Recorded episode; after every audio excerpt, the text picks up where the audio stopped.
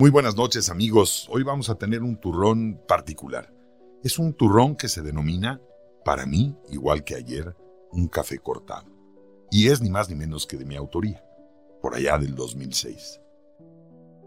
Anoche llovió como hace mucho no llovía, o por lo menos eso me pareció oír y ver a través de la ventana. Fueron muchas horas de pensar y pensar, de recordar y no saber a ciencia cierta si hacía bien o hacía mal. No puedo decir que me duela profundamente porque estaría mintiendo. No es eso. Pero si no es dolor, ¿qué cosa es que incluso llega a pesarme todo el cuerpo? ¿Por qué tengo a veces ganas de llorar y no encuentro un motivo para ello? Hoy me siento así, justamente. La jornada laboral en la agencia de publicidad ha sido como todas, larga, pesada, incierta, sin proyecciones muy claras y sobre todo desabrida.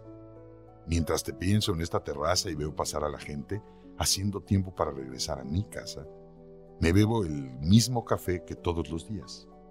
La muchacha que me atiende no parece entender que siempre he de pedir lo mismo y sigue preguntándome qué beberé hoy. Estoy cansado de repetir lo mismo, de hacer lo mismo, de creer en lo mismo, de excusar lo mismo, de culparme por lo mismo. Estoy cansado y me estoy pensando seriamente unas buenas vacaciones que consigan por lo pronto cambiar de terraza y de mesera. Hoy por la mañana, tras darme un baño y despejarme de los brazos del cada vez más fuerte y poderoso Morfeo, me quedé en la cama sentado con un calcetín puesto y dispuesto para ponerme el otro, viendo hacia cualquier rincón del cuarto, hacia el zócalo de la madera de una esquina de mi recámara, sin ver nada concretamente, absorto en eso, en la nada. Quizás habrán pasado cuatro o cinco minutos, no lo sé. Sentía mi respiración y pude, como quien tiene una experiencia mística que llaman de desdoblamiento. Pude verme ahí sentado en un costado de la cama, semi vestido, aún mojado del baño, sin nadie en mi cuarto que no fuera yo y mi enmimismamiento. Tras permanecer ahí por un rato sentí extrañar algo. Te estaba extrañando a ti. Sí, a ti, que nunca viviste en mi cuarto, que nunca dormiste en él, que quizás lo habrás conocido alguna tarde mientras esperabas a que sacara algún libro de mi buró o a que te diera un número telefónico de mi agenda. Extrañé la vida que no tuvimos juntos. Bien dicen que no hay nada más bello que lo que nunca se ha tenido y nada más amado que lo que se pierde. Y me pregunto, ¿te perdí?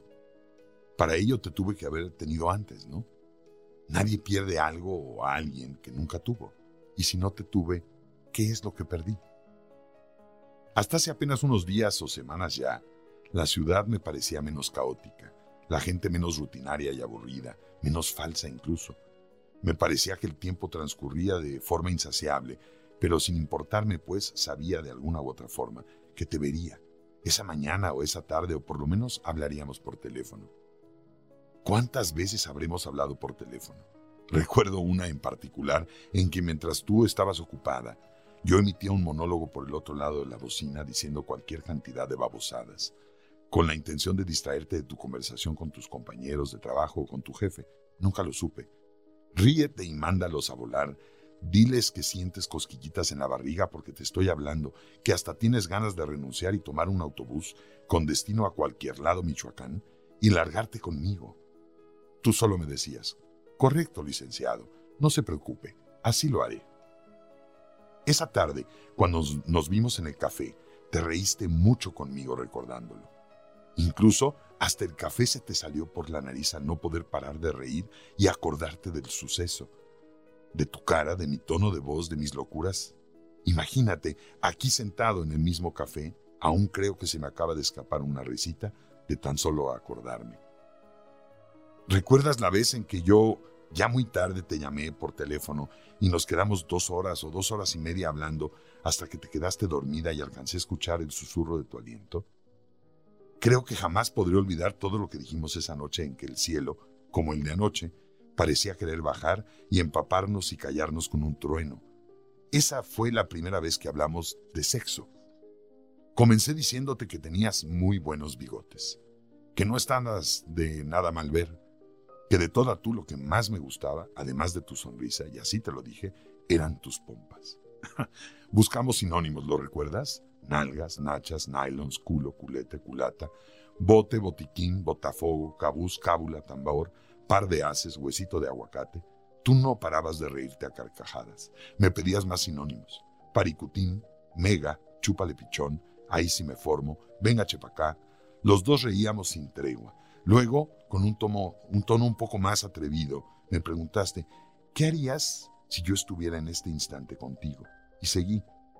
Coronar quizás a un rey de mis delirios, hacerte un altar de besos y pintarte en el aire con los pinceles de mis dedos, abrir ventanas y gritar que somos libres, bañarte el pecho con la luz de la luna y pedirle a las estrellas no decirle nada a nadie, convertirme en el explorador de tu geografía.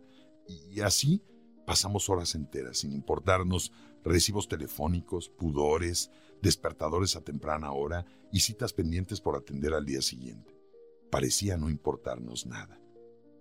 Ahora que lo pienso bien, no te extraño.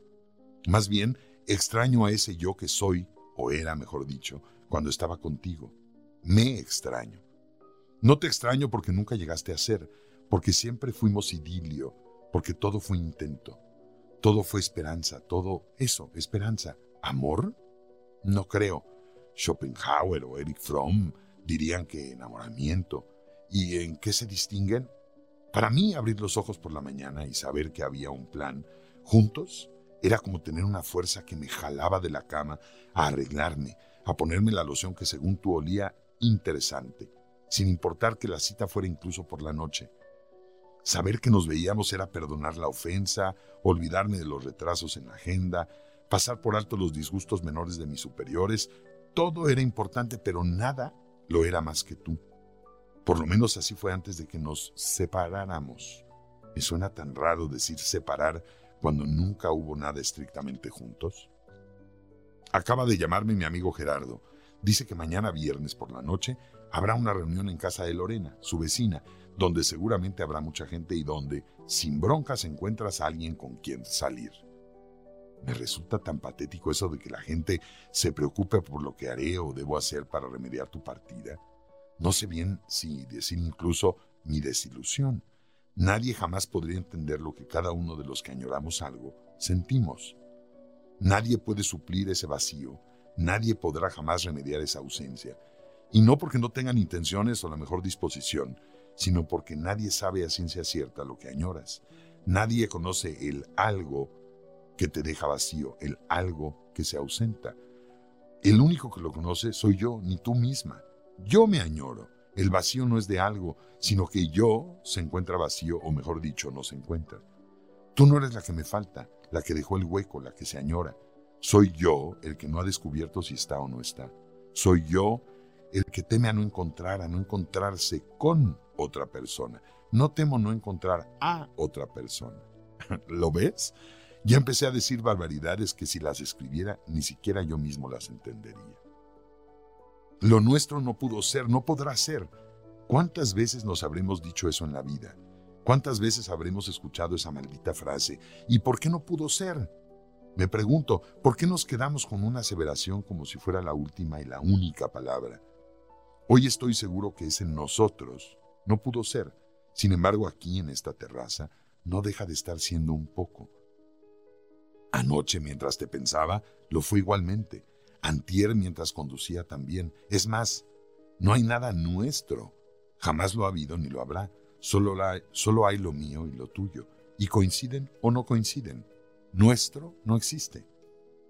La mesera de todos los días me ha venido a decir que están por levantar la terraza, que si no me importa. ¿Por qué me va a importar? No estaba haciendo absolutamente nada. Solo veía pasar gente mientras bebí un par de cafés, como los de todos los días, y me fumé cinco, diez cigarros, no sé cuántos. ¿Por qué te fuiste? Es intrascendente, ya quedamos en que nunca estuviste, ¿no? Entonces, ¿por qué me dueles tanto? No me dueles, soy yo el que se duele por mi yo sin ti. me ha llamado Gerardo nuevamente para pedirme que lleve la guitarra a la reunión de mañana que será muy bueno que cante un poco, que eso siempre tiene un gran resultado. ¿Resultado para qué? ¿Para quién? A ti te gustaba mucho oírme canturrear, ¿te acuerdas? No quiero que te vayas, regálame esta noche, retrásame la muerte. Esa era tu favorita. Ahora que llego a mi casa y vuelvo a estar sentado en la cama quitándome los calcetines y que me he quedado como autista viendo el soclo de la madera, me pregunto, ¿por qué te quise tanto? ¿En verdad te quise como digo? ¿No estaré jugando a que te quise y al ver muerta la esperanza en ti me duelo por no haberte retenido?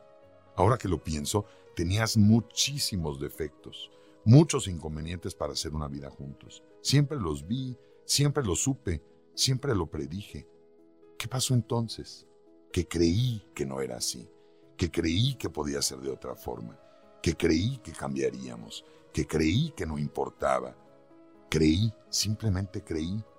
Y eso es quizás lo que más nos duele, haber creído y habernos convencido de nuestras creencias.